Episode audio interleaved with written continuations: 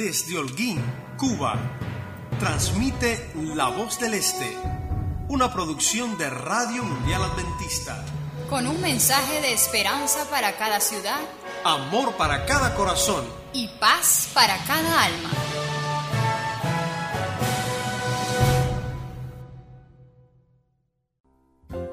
Hola, qué bueno que estamos juntos otra vez. Un saludo cargado de amor y paz para ti que nos escuchas a través de las redes. Oramos para que no pierdas la conexión celular, y mucho menos la que nos une como amigos. Para nosotros es un placer acompañarte. Descubre el plan de Dios para ti. Crece hasta alcanzar tu máximo potencial. Siembra semillas que beneficien a otros. Influye sobre aquellos que te siguen y condúcelos al éxito. Tú puedes ser de los jóvenes que guían. Hola, volvemos a este encuentro donde tenemos la combinación perfecta para que llegues a ser un líder extraordinario. Es de suma importancia que las personas confíen en ti para que puedas convertirte en un líder. La confianza es un aspecto básico de todas las relaciones personales, profesionales y sentimentales. Si la gente no confía, nunca va a apoyar tu visión como líder. Hoy comparto contigo diferentes claves que te permitirán generar confianza siempre.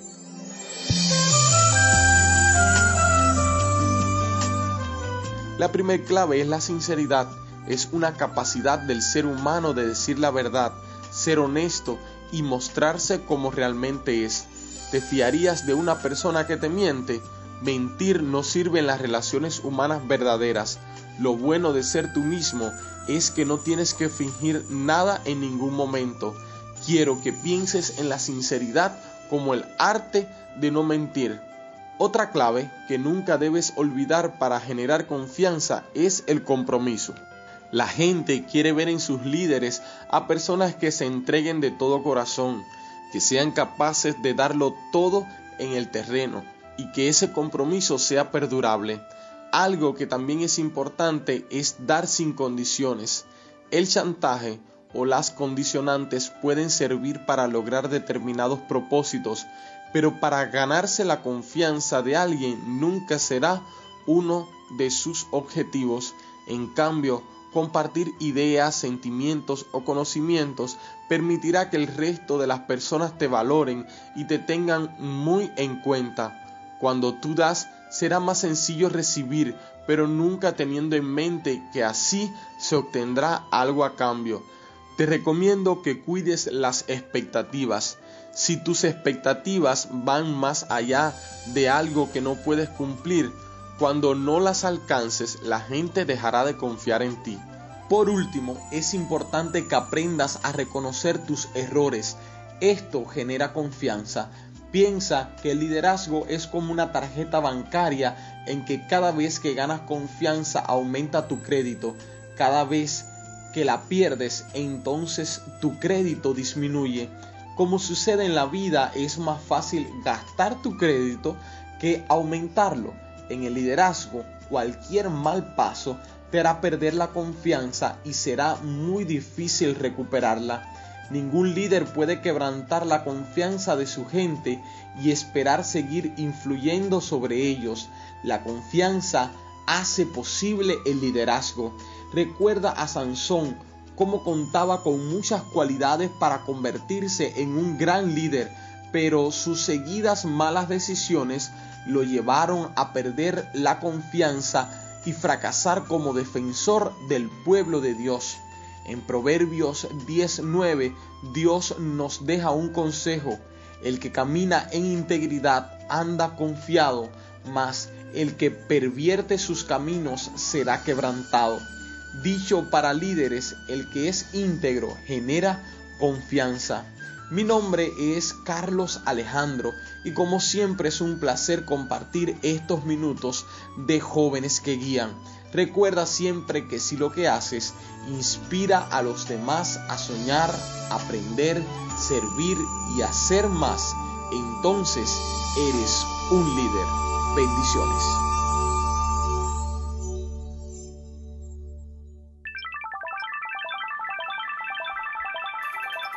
Sigue el paso a paso. Desbloquea tu corazón. Desliza tu dedo. Presiona Internet y redes. Y asegúrate que tengas conexión bíblica. Bienvenido amigo mío a esta cita muy gentil donde guarda un desafío a tu mente juvenil. Tu Biblia has de escudriñar con aguda percepción si quieres profundizar en el plan de salvación. Patriarcas, reyes, profetas, mujeres de mucha fe, te acercarán a la meta donde quiera que tú estés. No te rindas, sé valiente, profundiza en tu lectura, sea un joven inteligente en mente y en estatura.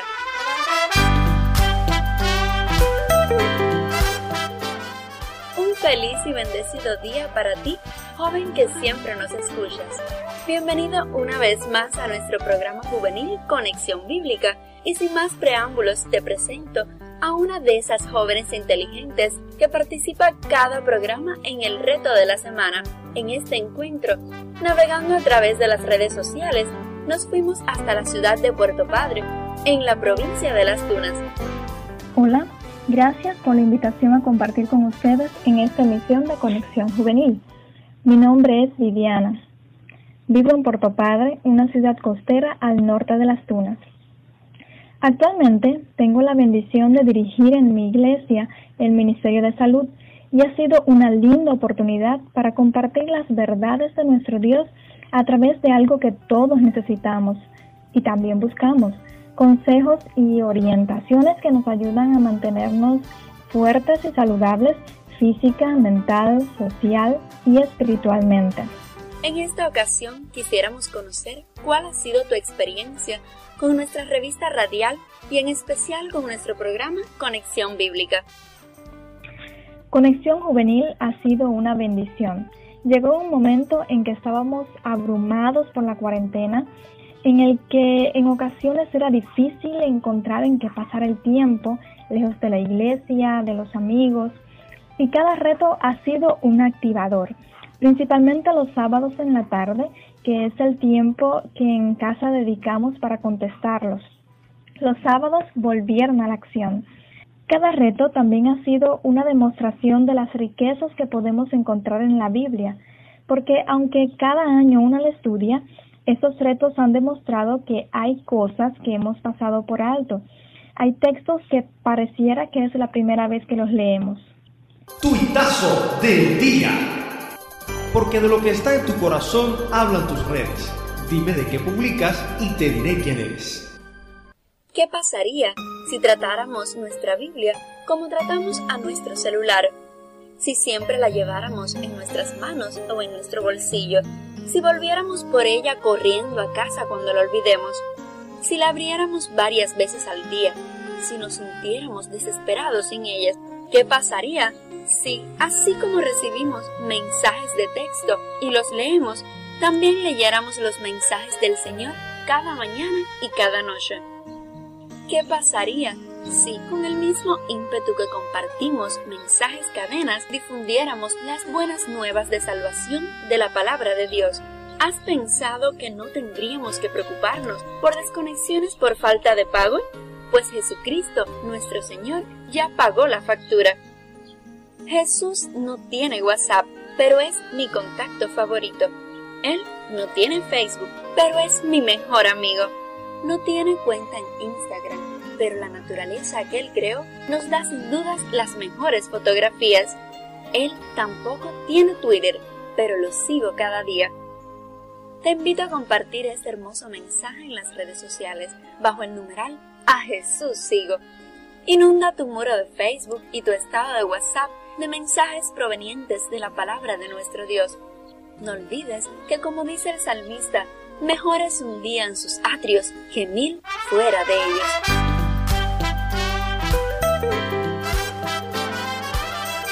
Y ya mi querido amigo, ha llegado el momento de conocer al ganador del reto de la semana. ¿Recuerdas en qué consistía este desafío?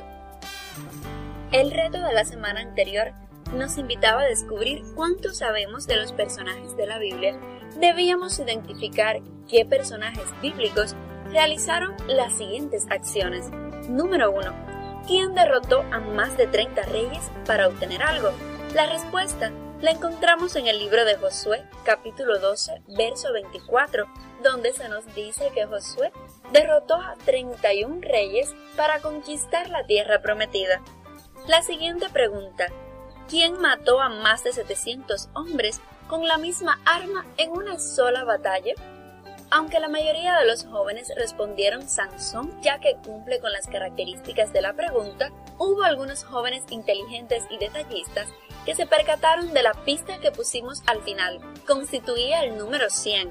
Por tanto, la respuesta la encontramos en un segundo libro de Samuel, capítulo 23, verso 8, donde nos dice, estos son los nombres de los hombres más valientes de David. José Basebet el Tacmonita mató con su lanza a 800 hombres en una sola batalla. La tercera pregunta nos decía, ¿quién entregó a un padre 200 prepucios como dote? La respuesta es David, y la historia la encontramos en 1 de Samuel capítulo 18, verso 27. ¿Quién, estando muerto, resucitó a un hombre?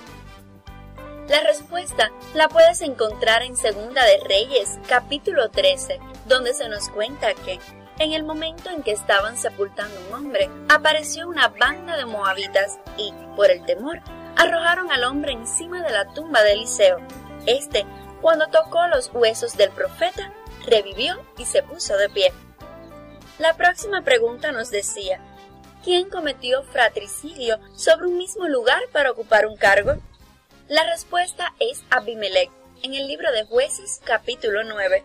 Además, debías responder quién usó vasijas e instrumentos musicales para derrotar a sus enemigos. Esta impresionante historia del poder de nuestro Dios la encontramos en el libro de Jueces capítulo 7, donde se nos dice que fueron 100 hombres bajo el liderazgo de Gedeón ¿Quién fue abuelo y padre de las mismas personas al mismo tiempo? En Génesis capítulo 19 nos cuenta que las hijas de Lot embriagaron a su padre y lo conocieron para que les diera descendencia. Y la última pregunta nos decía, ¿quién fue la mujer que permaneció menos tiempo en su estado civil? Como pista mostramos una bolsa llena de dinero y también un reloj que marca el número 3 la historia la encontramos en el libro de Hechos, capítulo 5, donde se nos narra la historia del pecado y la muerte de Ananías y Zafira, quien fue viuda solamente por alrededor de tres horas, luego murió. Y ya, mi querido amigo, ha llegado el momento de realizar el sorteo con todos los participantes del reto de la semana. ¿Estás listo? Porque en 3, 2, 1 tendremos un ganador.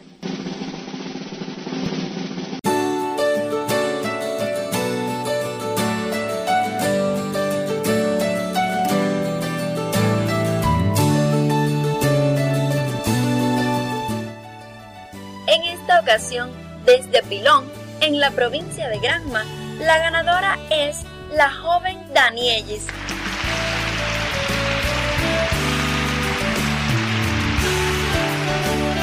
Muchísimas felicidades para ti y que puedas seguir compartiendo con nosotros tu experiencia de la palabra de nuestro Dios.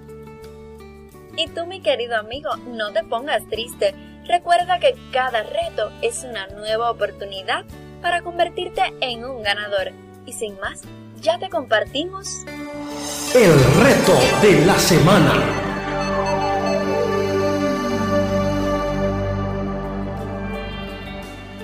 Esta ocasión hemos preparado para ti un pequeño texto inspirado en las escenas que viviremos los redimidos con nuestro amado Salvador. En el mismo aparecen señalados los significados de varios nombres bíblicos. Te invitamos a localizarlos en tu Biblia y sustituirlos en la narración por el personaje que corresponda. Muy importante, no te olvides de compartirnos al final las citas bíblicas que encontraste para cada nombre te invito a escuchar con muchísima atención. Aquel día glorioso, cuando entremos por las puertas de la ciudad celestial, podremos conversar con los santos de todas las edades En medio de los escogidos, el Padre de multitudes nos hablará del momento exacto en que recibió la promesa y se dejará escuchar la carcajada del que ríe por lo inverosímil de su nacimiento. Lo interrumpirá emocionado el sacado de las aguas para revelarnos los secretos del final de su vida, y nuestro ángel de la guarda hará cola para contarnos historias que demuestran su cuidado.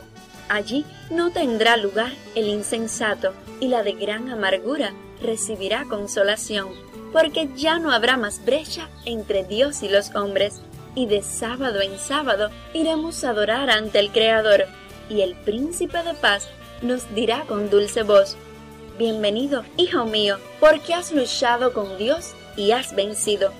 Entonces, un día glorioso, descenderemos con Él para habitar en una tierra renovada, donde no habrá más llanto, tristeza ni dolor, y por los siglos sin fin reinará Dios con nosotros. Y así, mi querido amigo, llegamos al final de nuestro programa de hoy.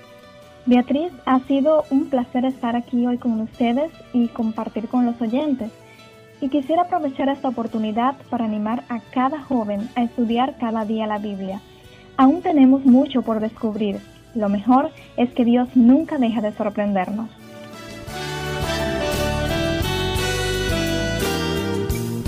Como cada semana, soy tu amiga Beatriz Reyes. Y yo soy su hermana en Cristo, Viviana, y les deseo un bendecido día. No olvides que buscas respuestas. Tu Biblia es tu mejor enciclopedia. Sus páginas, tu mejor buscador. El conocimiento te aguarda tan solo al alcance de un clic.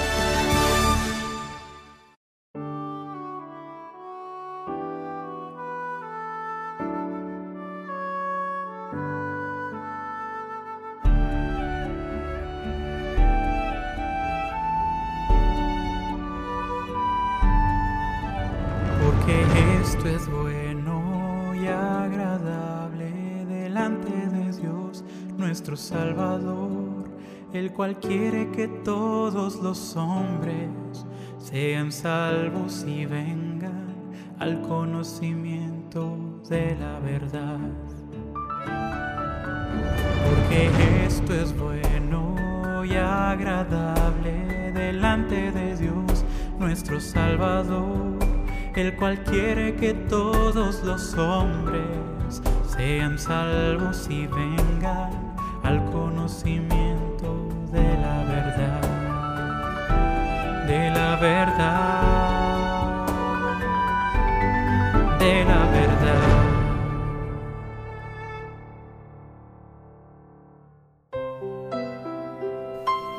A solas con Dios. Un momento para abrir el corazón y confortar el alma porque el Dios que escucha recompensa siempre a todo el que lo busca.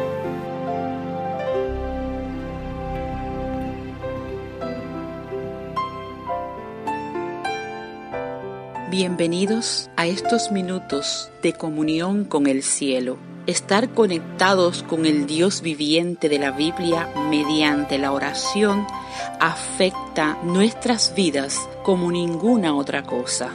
El motivo de oración de este día es que nos ayude el cielo para adaptarnos a esta nueva normalidad y poder compartir a Jesús con aquellos que lo necesitan. Te invito a orar.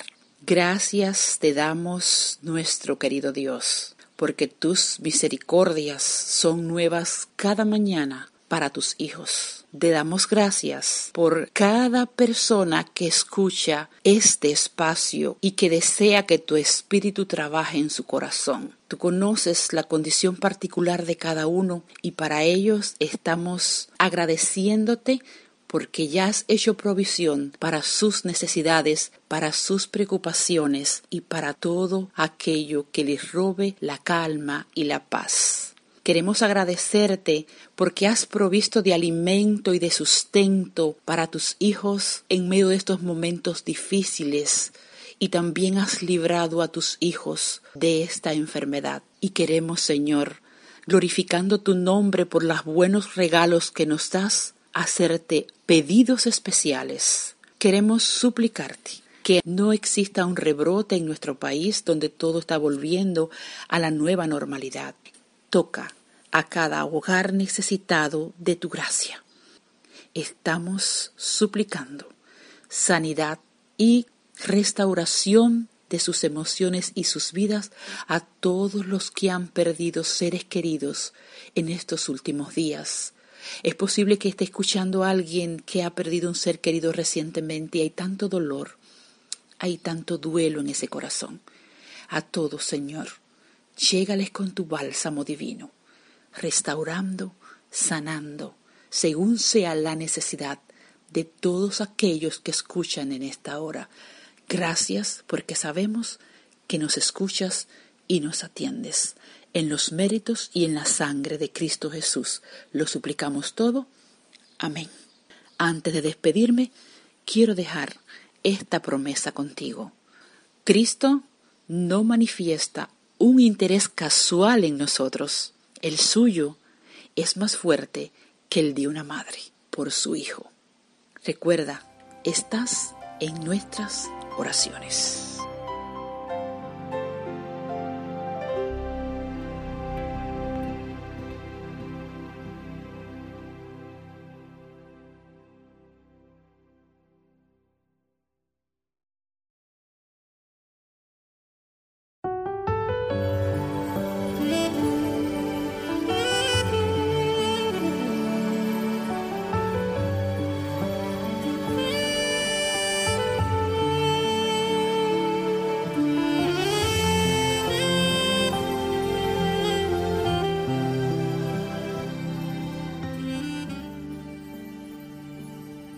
Sé si has leído en Isaías 66, 22 y 23.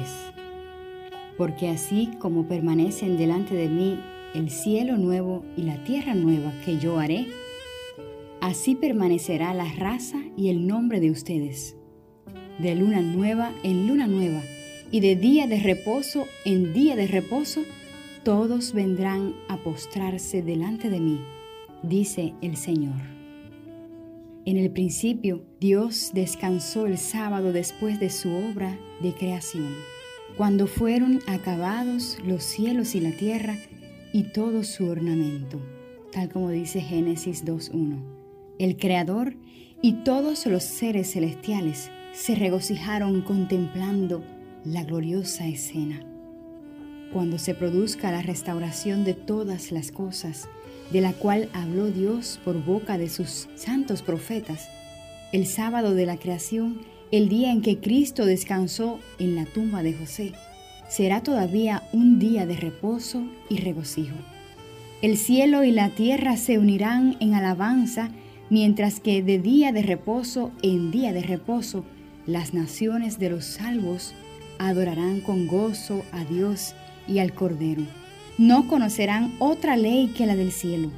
Todos constituirán una familia feliz y unida, adornada con las vestiduras de alabanza y agradecimiento.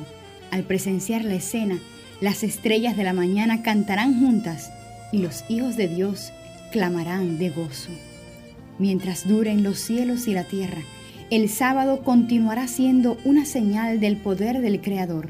Cuando el Edén vuelva a florecer en la tierra, el santo día de reposo de Dios será honrado por todos los que moren debajo del sol, de día de reposo en día de reposo. Los habitantes de la tierra renovada y glorificada subirán a adorar delante de Jehová. Ojalá podamos hacer de mañana sábado un anticipo de lo que será el cielo. Adora al Creador por pensar en ti desde siempre y hasta siempre.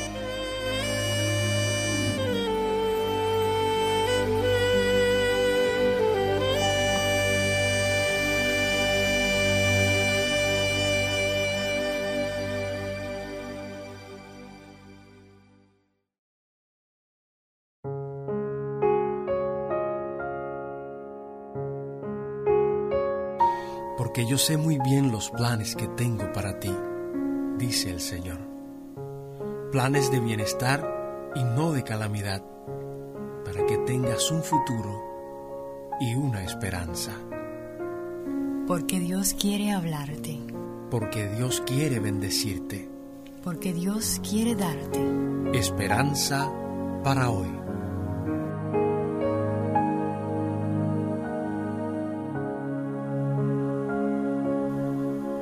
Queridos amigos y amigas, qué privilegio volver a encontrarnos para seguir compartiendo mensajes de amor y esperanza que el cielo nos regala. Hoy les invito a meditar en la primera epístola del apóstol Pedro capítulo 1, los versículos del 3 al 7. Leo este pasaje según la Biblia Isha. Alabemos al Dios y Padre de nuestro Señor Jesucristo que nos ha hecho nacer de nuevo y nos ha dado una vida con esperanza esto lo ha hecho Dios por su gran amor hacia nosotros y por el poder el cual mostró cuando Jesucristo resucitó entre los muertos y de que nos dará todo lo que nos ha prometido y que tiene reservado en el cielo. Lo que nos ha prometido no puede destruirse, ni marchitarse, ni mancharse. Ustedes confían en Dios y por eso Él los protege con su poder para que puedan ser salvados tal como está planeado para los últimos tiempos. Por eso, aun cuando por algún tiempo tengan que pasar por muchos problemas y dificultades, alégrense. La fe que ustedes tienen en Dios es como el oro.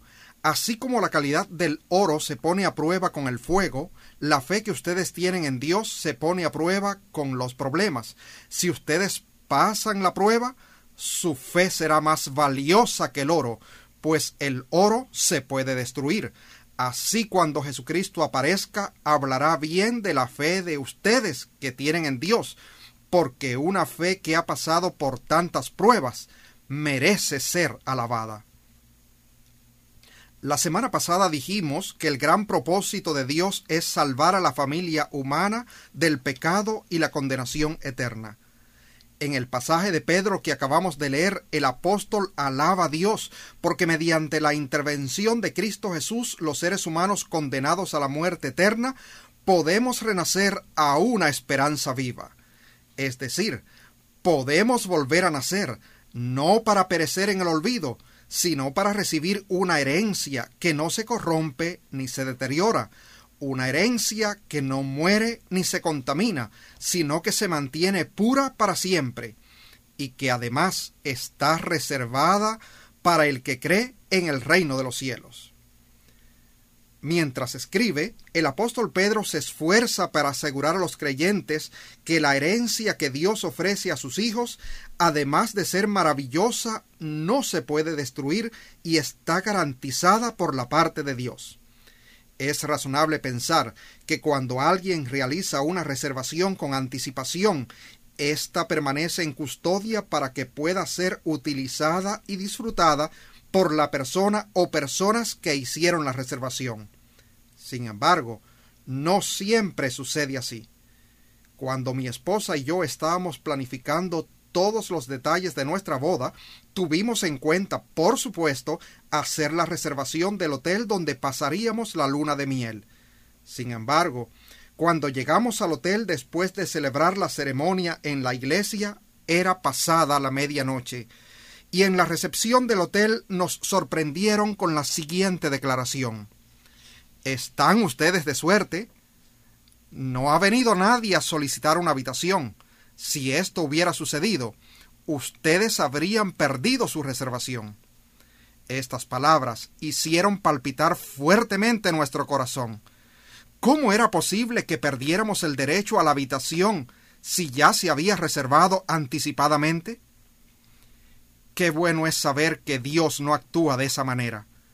Cuando el Señor dice que algo está reservado para nosotros, es cien por ciento seguro Nadie nos lo puede quitar, porque el precio que Jesús pagó es la garantía absoluta de esa reservación. Por eso, les invito a tener fe, fe en las promesas de Dios que son seguras y nos llenan de esperanza, fe en la salvación que Jesús nos ofrece, gracias a su sacrificio en la cruz del Calvario en lugar de nosotros. ¿Y qué es la fe? Fe es la virtud que nos permite creer y apropiarnos de las promesas de Dios. Es la certeza de que las ofertas de Dios son ciertas y de que todo cuanto ha prometido se cumplirá. Queridos oyentes, necesitamos tener fe y nuestro Padre Celestial desea que desarrollemos la fe porque la fe es el brazo que nos permite alcanzar la herencia de Dios y que disfrutemos su salvación. Por eso permite a veces que padezcamos ciertas pruebas con el propósito de purificar y perfeccionar nuestra fe. Pedro dice, por eso, aun cuando por algún tiempo tengan que pasar por muchos problemas y dificultades, alégrense, porque la fe de ustedes es como el oro y su calidad debe ser probada por medio del fuego. De todas las sustancias conocidas por el hombre, el oro es una de las más imperecederas. Puede ser sometido a un calor intenso, sin embargo, no se destruye. El apóstol Pedro contrasta nuestra fe con el oro y nos dice que la verdadera fe, cuando es sometida a la presión y al fuego, llega a ser mucho más preciosa que el oro. Cuando Dios permite que alguien pase por pruebas, es porque ve algo precioso en él o ella y desea purificarlo en Malaquías capítulo 3 y versículo 3 dice, y se sentará para afinar y limpiar la plata, los afinará como a oro. Ahí se presenta Dios como un orfebre que está junto a un crisol mientras observa cuidadosamente lo que está ocurriendo. Toma un trozo de mineral repleto de impurezas y lo pone en el fuego Sometido a un intenso calor, el mineral se funde mientras el artesano extrae las impurezas que flotan en la superficie. La repetición de este proceso permite finalmente que el oro sea tan puro que refleje el rostro del orfebre en su superficie limpia de contaminación. Así trabaja Dios con nosotros, porque nos ama y desea que seamos mejores él toma nuestros corazones llenos de impurezas a causa del pecado y comienza a purificarlo hasta que quede completamente puro. Es así como podemos ser semejantes a Jesús en nuestros pensamientos y acciones. Es mediante ese proceso purificador que llegamos a reflejar el carácter de Cristo en nuestras vidas. Entonces, tal como dice el apóstol Pedro, en el día cuando sea manifestado Jesucristo, seremos hallados en alabanza, gloria y honra.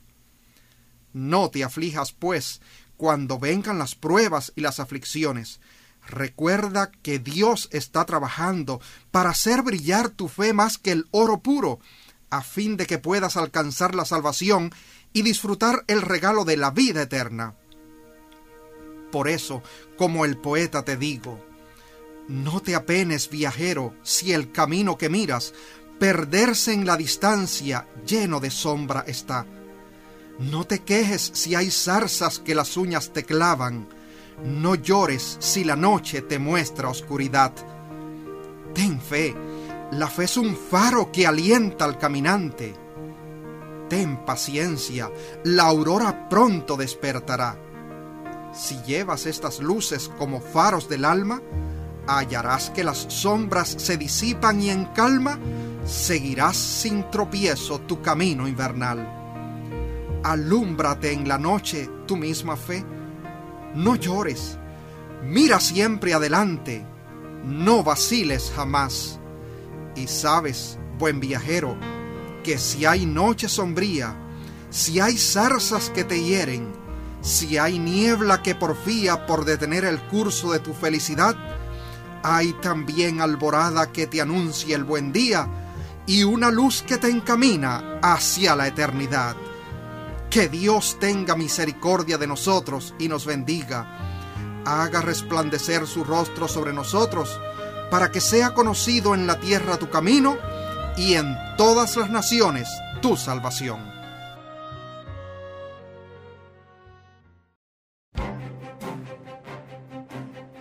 Sido para ustedes la voz del Este, una producción de Radio Mundial Adventista. Si deseas recibir nuestra revista de audio de lunes a viernes, puedes suscribirte a través del enlace de invitación que compartimos en esta plataforma.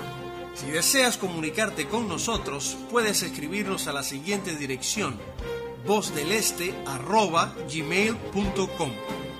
Déjanos conocerte. Esperamos tu conexión todos los días y no olvides conectarte con Jesús. Ha prometido esperanza, amor y paz para todos.